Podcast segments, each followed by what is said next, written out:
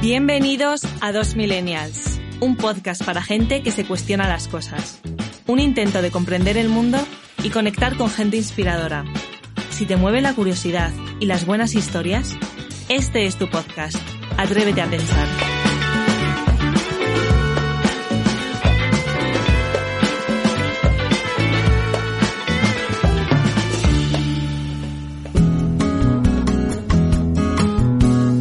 Bienvenidos a un episodio más de Dos Millennials. Hoy tenemos con nosotras Arancha Ruiz para charlar sobre cómo podemos sacar un mayor partido a nuestros talentos, especialmente en el plano profesional. Arancha es consultora de talento y marca personal y autora de tres libros, El mapa de tu talento, ¿Qué busca el Headhunter? y Ahora o Nunca, las cinco claves para triunfar en la carrera profesional. Es profesora en el Instituto de Empresa y responsable del área de Headhunting y Selección en la revista Capital Humano. Esperamos que de esta charla saquemos muchos consejos que nos ayuden a desenterrar el talento que todos tenemos e intentar hacerlo más visible cada uno en nuestro entorno profesional. Pues nada, Arancha, muchísimas gracias por estar hoy con nosotras y dedicarnos este ratito. Esperamos que esta charla, eh, bueno, pues saquemos eh, muchos consejos para todos los que nos escuchan eh, y les ayudemos a florecer un poquito más ese talento que a veces no lo tenemos tan visible o no lo hacemos tan visible como deberíamos, ¿no? Cuando preparábamos esta entrevista, Bea y yo pensábamos que puede, ¿no? No sé si tú estarás de acuerdo que haya como dos motivos por los que nuestro talento no florece lo que debería, ¿no? Y uno es que estés en el sitio adecuado, pero te falten herramientas, te falten recursos, y otro directamente es que quizás no estés en el sitio en el que deberías, ¿no? Y quizás debas plantearte un cambio de rumbo. Entonces, si te parece, vamos a estructurar un poco eh, la entrevista en estos dos bloques y, vamos viendo tú qué opinas y, qué nos aconsejas. Vale, genial. Pues yo creo que como hemos dicho que eres consultora de talento y marca personal, para el que no sepa, lo primero sería ver qué es talento, ¿no? Porque tú dices que talento es acción, pero es verdad que dices, jo, pues no todos podemos ser cantantes o, tener un talento súper definido, ¿no? ¿Qué dirías para esa gente que somos gente normal, que no tenemos un talento así súper fuerte de, pues eso, ¿qué es el talento? Pues mira, yo le diría a la gente súper normal que todo el mundo tiene mucho talento. Sean, o sea, es que la, la gente normal es muy extraordinaria, ¿vale? Y lo que pasa es que hay como una especie de obsesión por definir el talento, que es como por descubrir la fórmula de la Coca-Cola, en plan de si yo sé los elementos que tiene, puedo replicarlo. Y yo creo que ahí es donde está el error. Porque, fíjate, el talento mm, en el año 1500, pues a lo mejor podía ser, eh, pues ser un gran agricultor o tocar, pues una, una, un piano que no sé ahora cómo se llama, que ahora ya ni siquiera existe un clavicorde o una cosa así, ¿no? Em, en el año 1800, a lo mejor el mejor talento era saber eh, montar a caballo. Y en el año 1950, pues a lo mejor el mejor talento, pues era em, hacer eh, esto, tocadiscos de los antiguos, ¿no?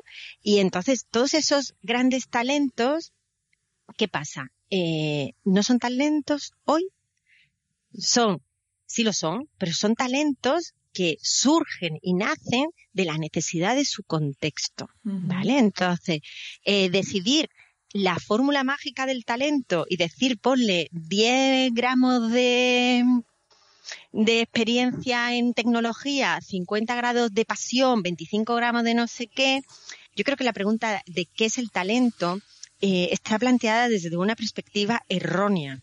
¿Vale? Porque em, no porque tú sepas cómo funciona una cosa, necesariamente la sabes hacer funcionar. Entonces, si tú ves, como hablaba Bea, em, de que una persona sabe cantar y eso es un talento, bueno, eso es un talento si lo que canta esa persona interesa a los demás, porque a lo mejor está cantando un tipo de música que ya no le interesa absolutamente a nadie. Y entonces, ¿qué pasa? Ya no es un talento. Entonces, por eso yo insisto a la gente que no se obsesione tanto por la fórmula mágica del talento, ¿vale? Y que se preocupe más en qué puedo hacer para contribuir a los demás. Y en esta, en esta pregunta de qué puedo hacer para contribuir a los demás, la siguiente cosa es qué herramientas puedo Em, o qué actitudes, aptitudes, eh, conocimientos puedo tener para ayudar a los demás. Entonces, hoy podríamos decir que tener un talento es saber programar un videojuego, ¿vale? Pero, pero es un talento que nace de este contexto. Si dentro de 15 años eh, los videojuegos los programan los ordenadores, pues a lo mejor ya no es un talento, ¿vale? Entonces, por cerrar la idea, toda persona corriente es extraordinaria porque todas personas podemos hacer algo extraordinario o algo, sobre todo que cuando decimos extraordinario, algo que aporte valor en nuestro contexto. Y eso es talento. Perfecto. Bueno, y otra idea muy ligada al talento, ¿no? Y que es muy importante también, y tú eres experta en eso, es la marca personal, ¿no? Que entiendo que tampoco será nada tampoco complicadísimo ni nada de ciencia infusa, sino será un poco eh, la imagen que los demás tienen de ti, Mm, pero que tú has construido, pues eso a base de intentar eh, solucionar una necesidad, ayudar a los demás. Mm, no sé si puedes desarrollar un poco esta idea de marca personal y cómo conseguir. Porque se oye mucho, pero no, tampoco tenemos claro qué es exactamente. Muy bien. Pues Elena, lo has, lo has abordado muy bien, ¿no? Porque al final es, todo el mundo tenemos una reputación, que es lo que los demás piensan de nosotros, y la marca personal es lo que a nosotros nos gustaría que pensaran los demás. Sin embargo, con la marca personal hay, eh, hay una relación, digamos, como de amor-odio. Todo el mundo sabe que necesita trabajar su marca personal en el contexto de decir yo necesito que la gente entienda lo que tengo que ofrecer, pero siempre existe el temor de que la construcción de esa comunicación reste autenticidad, ¿vale? Tenemos miedo a que esto sea algo de conveniencia, utilitario, interesado. Y yo, fíjate, me quedo con la palabra interesada porque sí que es una cosa interesada, pero no entiendo que no entiendo que ese interés deba ser algo entendido con un sesgo negativo, es decir, lo que necesitamos es que las personas lleguen a los entornos que a ellas les interesan porque de esa manera les puede ayudar y luego que ellos también les interesen, ¿vale? Entonces al final consiste en conéctate con eh, tus intereses y con quien tú intereses. Y eso es súper auténtico. Y comunicar es algo que significa poner en común. O sea, comunicar es poner en común. ¿Vale? Lo que pasa es que nosotros venimos de una cultura judio-cristiana, si me permitís, donde nos han enseñado desde que tenemos uso de razón que dime de lo que presumes y te diré de lo que careces, ¿vale? Y donde nos dicen que en, en, hay otro dicho por ahí que dicen en, ¿cómo es? En, una, en un grupo o en un o en público jamás muestres tus atributos o no sé qué, ¿no? Como diciendo, no, es que si, si muestras lo que sabes hacer, la gente se aprovechará de ti, ¿no? Y entonces, claro, con e, todo este tipo de, mm, de peso cultural, eh, nos da miedo no ser naturales. Y luego nos pasa otra cosa. Y con esto con la pregunta que me habéis hecho antes. Como hemos idealizado determinados talentos y creemos que todos tenemos que tener esos determinados talentos, eh, a veces intentamos comunicar algo que no somos, pero porque creemos que lo que somos no es suficientemente bueno. Y ahí es donde nuevamente yo creo que está el mayor error. Y conectamos con lo que vosotros me habéis dicho al principio, que es, veamos, cada uno de nosotros podemos hacer muchas cosas. Pero a veces llegamos a los sitios donde no las podemos hacer porque o bien no tenemos los recursos o bien tampoco tenemos la confianza, porque a lo mejor podemos mm. tener todos los recursos del mundo, pero el feedback, el, el, comentario que hacemos a nuestras acciones es, ¡Uf! No me gusta nada, ¡buah! ¡Qué porquería! Esto no vale para nada. Y entonces pensamos que no tiene valor, ¿vale? Entonces hay que construir marca personal para conectar con las personas que te interesan y a las que interesas y poder colaborar. Sí, no, me ha encantado lo que has dicho del tema de cómo a veces el, el hacer gala un poco de tus logros está mal visto y quizá creo que sea por una malentendida concepción de la humildad, que bueno, al final no es eso, ¿no?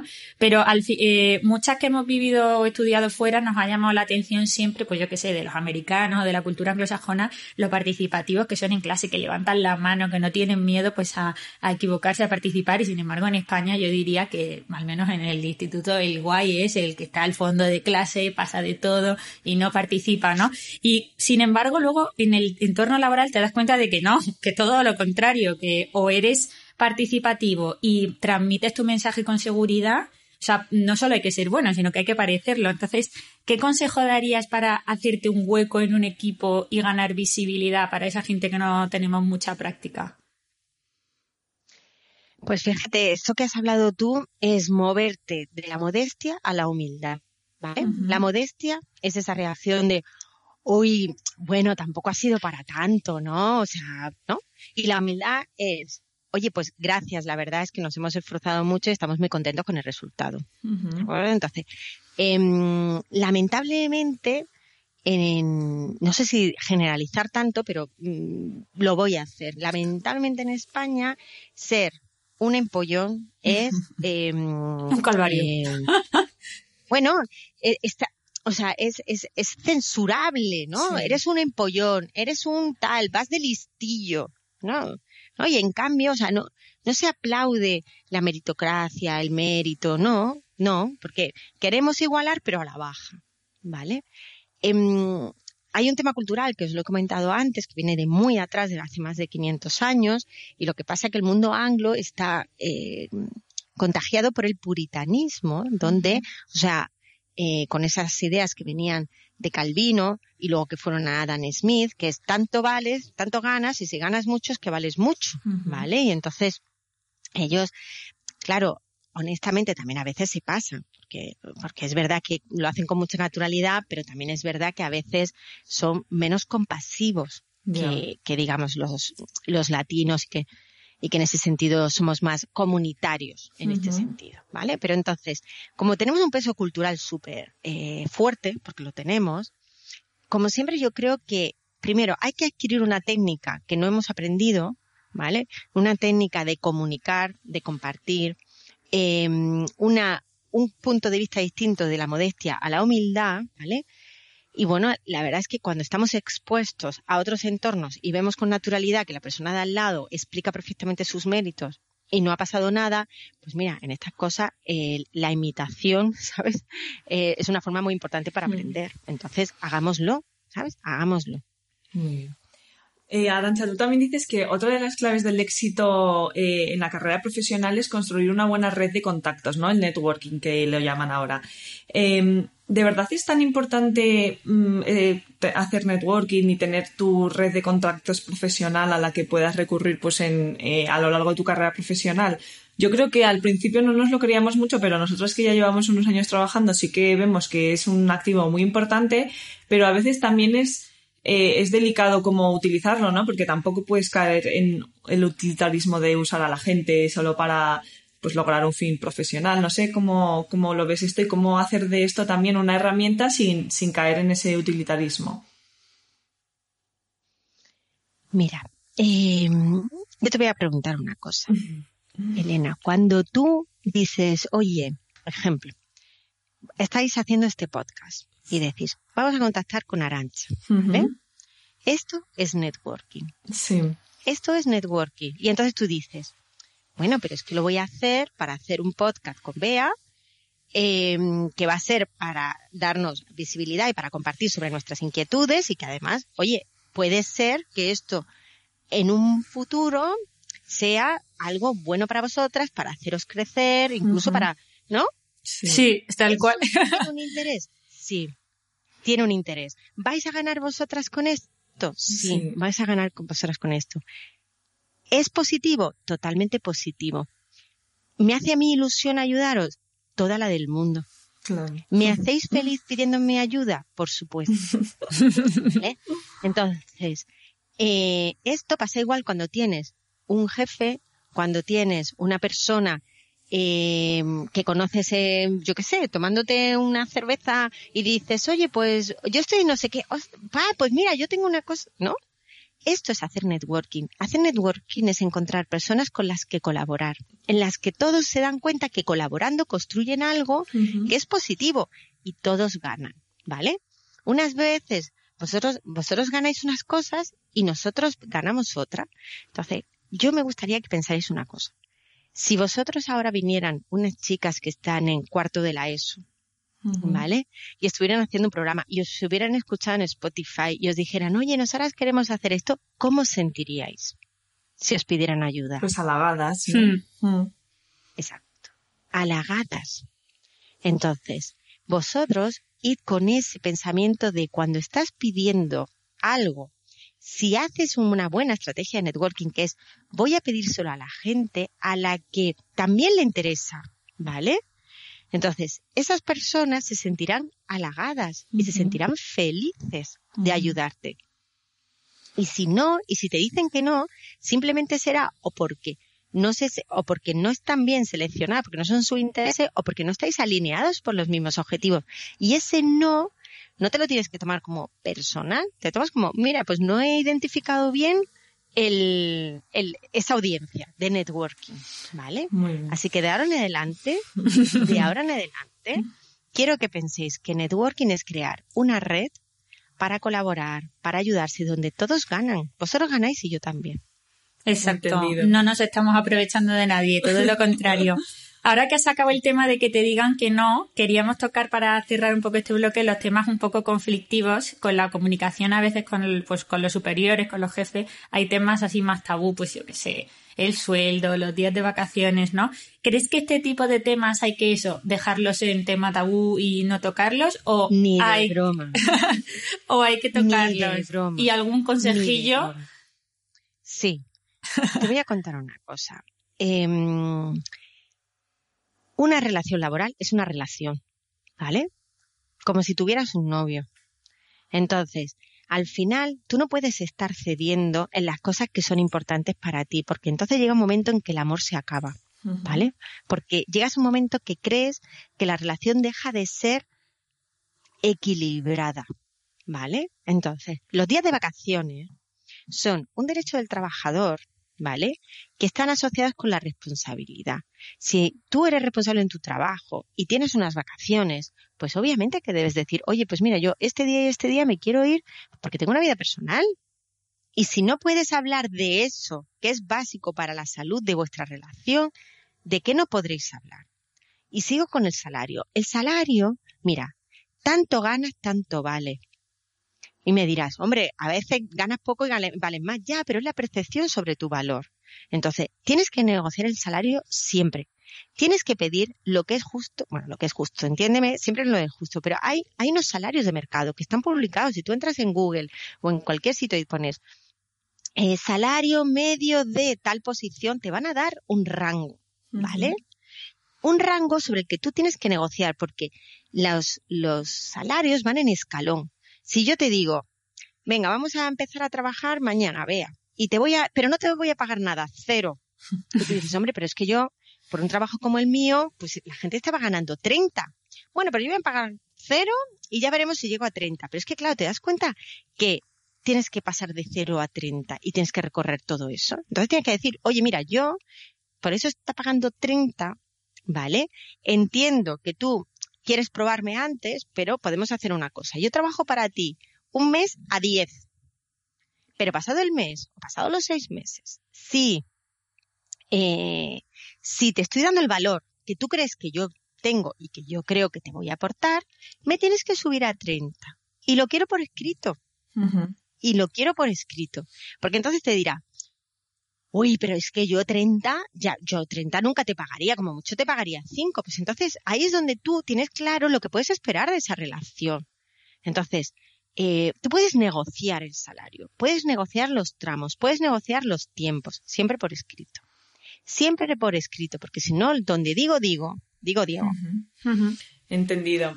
Bueno, pues vamos a pasar al segundo bloque que comentábamos, ¿no? Que es eh, darte cuenta de que igual no estás en el sitio correcto eh, para desarrollar todo tu potencial y te estás planteando un cambio, ¿no?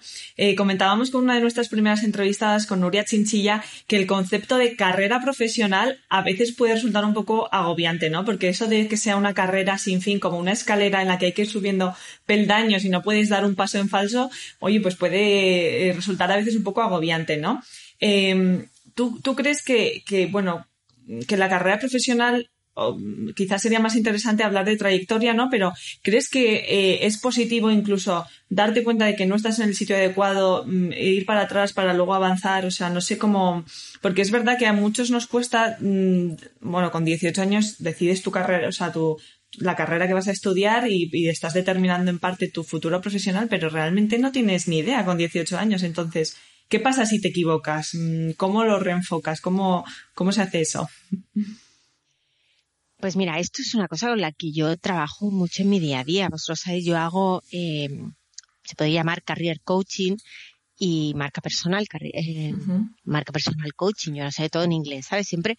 Pero, mm, y mucha gente de la, mucha gente que viene a mí, eh, mis clientes son mucho más mayores que vosotros, casi todos ya tienen más de 30, 35 y vienen hasta con 50 años con la pregunta de, tengo la sensación de haber sido roja al viento, que me han llevado para acá, para allá, para tal, y tengo la necesidad de tomar la rienda de mi carrera profesional, tengo la necesidad de entender qué quiero hacer, porque a veces te metes en un carril, ¿vale? Y eres un tren que va a toda velocidad y de repente te estás dando cuenta que toda esa velocidad te lleva a un sitio donde realmente no quieres llegar. Y lo que, lo que descubrimos, porque todo es un proceso de aprendizaje y de, y de, y de descubrimiento, si quieres, y de reflexión, es, primero, descubrimos la coherencia, ¿vale? Todas las personas, consciente o inconscientemente, buscamos algo. ¿De acuerdo? Lo que pasa es que a veces no somos capaces de identificar o ponerle nombre tan fácil a aquello que estamos buscando. Sin embargo, cuando tú haces un proceso como el que yo hago, eh, nos permite identificar qué es eso y ponerle nombre, ¿vale? Y entonces nos damos cuenta de ese proceso de exploración, ¿de acuerdo? Que en esa búsqueda de eso que están buscando. Y entonces hay veces que se han metido en una línea como que parece desde fuera súper exitosa y tal y no sé qué, y que a lo mejor no era lo que estaban buscando, ¿vale? Aunque ellos creían que sí, pues imagínate por influencia familiar, por influencia contextual, por haberse imaginado, por tener unos role model, pero haber dedicado unos años a eso y haber tenido éxito, si quieres, en eso, aunque fuera la ubicación equivocada, les ayuda a estar mucho más en paz consigo mismo y saber qué es lo que quieren y qué es lo que no, porque uno no sabe lo que quiere hasta que lo prueba. Y esto es una cosa que os lo digo, hice un vídeo, como seguro lo, seguro lo habéis visto, el de las frutas, ¿no? Es que parece que la gente tiene que saber qué fruta le va a gustar y, va a tener que decidir una fruta para el resto de su vida. ¿Ah? O sea, es que eso no tiene ningún sentido porque incluso puede que llegues a una cosa que te gusta un montón, y puede que al cabo de unos años ya te deje de gustar y quieras cambiar. Por eso estoy de acuerdo contigo, Elena, mm. de que no es tanto carrera, sino es mucho más trayectoria. Y las carreras, y hay una frase que a mí me gusta publicar de vez en cuando en LinkedIn que digo, mira, las carreras ya no van sobre raíles, ¿vale? Ahora las personas son senderistas, ¿vale? Son exploradores. Y, y yo creo que somos muy afortunados porque podemos eh, descubrir esos caminos y esa coherencia. Genial. Pues para si alguno nos escucha que está o bien en un momento pues muy joven de decidir eh, pues qué, estudiar o alguien que se esté replanteando, ¿darías algún consejo para descubrir la vocación? Porque yo he leído que tú dices que hay cuatro facetas que te pueden influir o que tienes que tener en cuenta a la hora de acertar con esa vocación profesional. Mira, Em, a mí ahora la, la, manera que me gusta más es conectarlo con los ODS, con los Objetivos de Desarrollo Sostenible. Porque ahí la ONU nos ha hecho un favor tremendo, porque ha definido 17 retos y dice, mira, los problemas de nuestro mundo y de nuestro contexto son estos. ¿Os acordáis que al principio hablábamos de que el talento es acción sobre el contexto? ¿Vale? Y nos han hecho una lista de problemas. Entonces, yo les diría a los jóvenes, de los 17 problemas que nos han dicho, dime tres a los cuales te gustaría contribuir. Otros tres que no sabes si te gusta, que no sabes o que no te ves trabajando en ellos, pero que son cosas que te interesan. Y los otros 11, táchalos. Porque es muy importante poder decir esto no, porque da mucha paz mental decir esto no, ¿vale? Entonces, de los otros, de los tres primeros, empieza a hablar con gente, empieza a buscar maneras, empieza a entender qué se está haciendo, cómo se está haciendo. Y necesariamente no es tan intuitivo decir si me apetece contribuir a la salud, que es que tenga que ser médico o enfermero. Es que a lo mejor quiero contribuir a la salud, pero hago una ingeniería o me dedico al diseño y lo que creo, por ejemplo, son experiencias para las personas que están en paliativos. hay muchos enfoques para contribuir a, un, a un problema, ¿vale? Pero acota el problema y a partir de ahí mira qué se está haciendo para resolver ese problema y ahí irás encontrando tu talento, porque entonces lo que harás será, al abordar el problema, descubrir qué habilidades tienen para resolverlo. Sí, y luego tú contabas que hay que descubrir cuál es el combustible de tu motivación. Me quedé un poco intrigada con eso. ¿A qué te refieres? Pues mira, esto resulta que cuando nos levantamos por la mañana, tú sabes que hay días que estás súper energético y tal, y hay días que estás como los Blue Mondays, bien conocidos por todos. Em, ¿Qué cambia tu humor? ¿Qué cambia tu, tu energía? ¿Vale? Pues que tú, la expectativa que tengas de lo que vas a hacer ese día y del por qué lo vas a hacer, ¿vale? Esté alineada con lo que a ti te gustaría eh, hacer o contribuir. Entonces, lo que tú quieres hacer, Bea, lo que tú quieres hacer, Elena, y lo que yo quiero hacer, lo que nos llena ese combustible, esa energía, no es lo mismo. ¿Vale?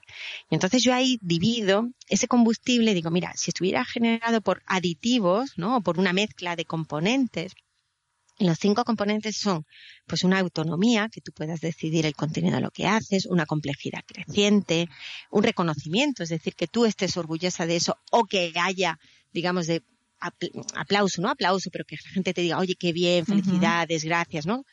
Em, un poder, que es que tú tengas la capacidad para tomar decisiones y estés ahí y seas muy influyente en ese aspecto. Y por último, dinero. ¿vale?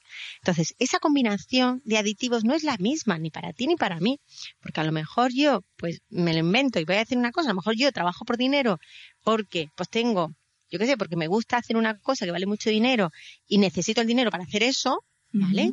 Y entonces yo me levanto y a lo mejor tengo un trabajo que no tengo mucha autonomía y que, y que tengo mucha complejidad, pero que me da mucho dinero.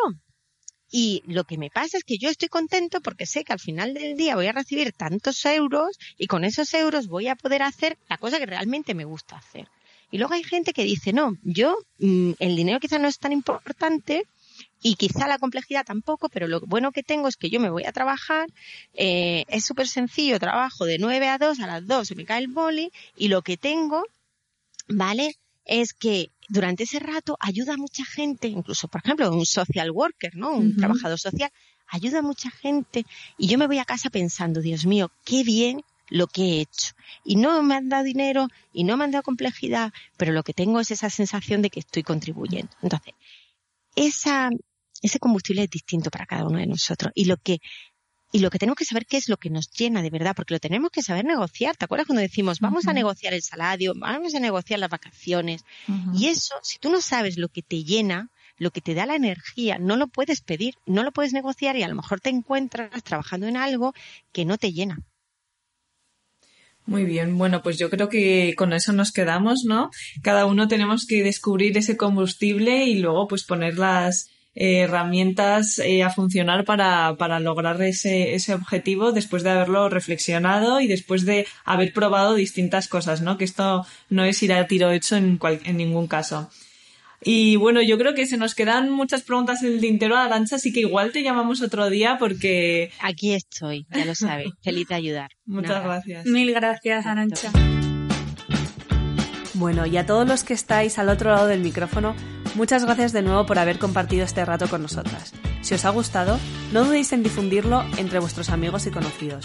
Además, para no perderos ningún episodio, os animamos a suscribiros en cualquiera de las aplicaciones en las que podéis escuchar el podcast, como iVoox, Spotify o Apple Podcast. Nos vemos en el siguiente episodio. Gracias de nuevo y hasta pronto.